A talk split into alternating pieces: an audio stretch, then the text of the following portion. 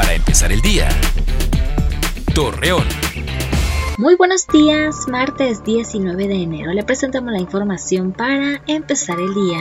Miguel Ángel Riquelme, gobernador de Coahuila, declaró que es preocupante cómo los brotes de COVID-19 van en aumento. Asimismo, señaló que se debe continuar con los protocolos de higiene para disminuir la enfermedad. La depresión es un estado que padecen las personas de cualquier edad y por diferentes motivos. Tal fue el caso de Juan, quien buscó la manera de sobresalir de este este severo problema que en ocasiones puede terminar en tragedia.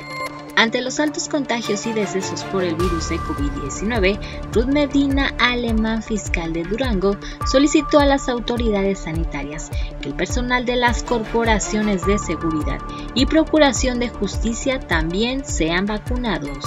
José Rosa Saispuro, gobernador de Durango, informó que este día se espera la llegada de más dosis de la vacuna contra el COVID-19. Asimismo mencionó que se espera cubrir a más personal médico de diferentes áreas. Según la Comisión Nacional del Agua, pronostica para los próximos días en la comarca lagunera posibilidad de lluvia ligera, viento y temperaturas mínimas de los 12 y máximas que alcanzarán hasta los 29 grados centígrados. Acompáñenos con toda la información dos minutos antes de las 8 de la noche por Mega Noticias. Para empezar el día, Torreón.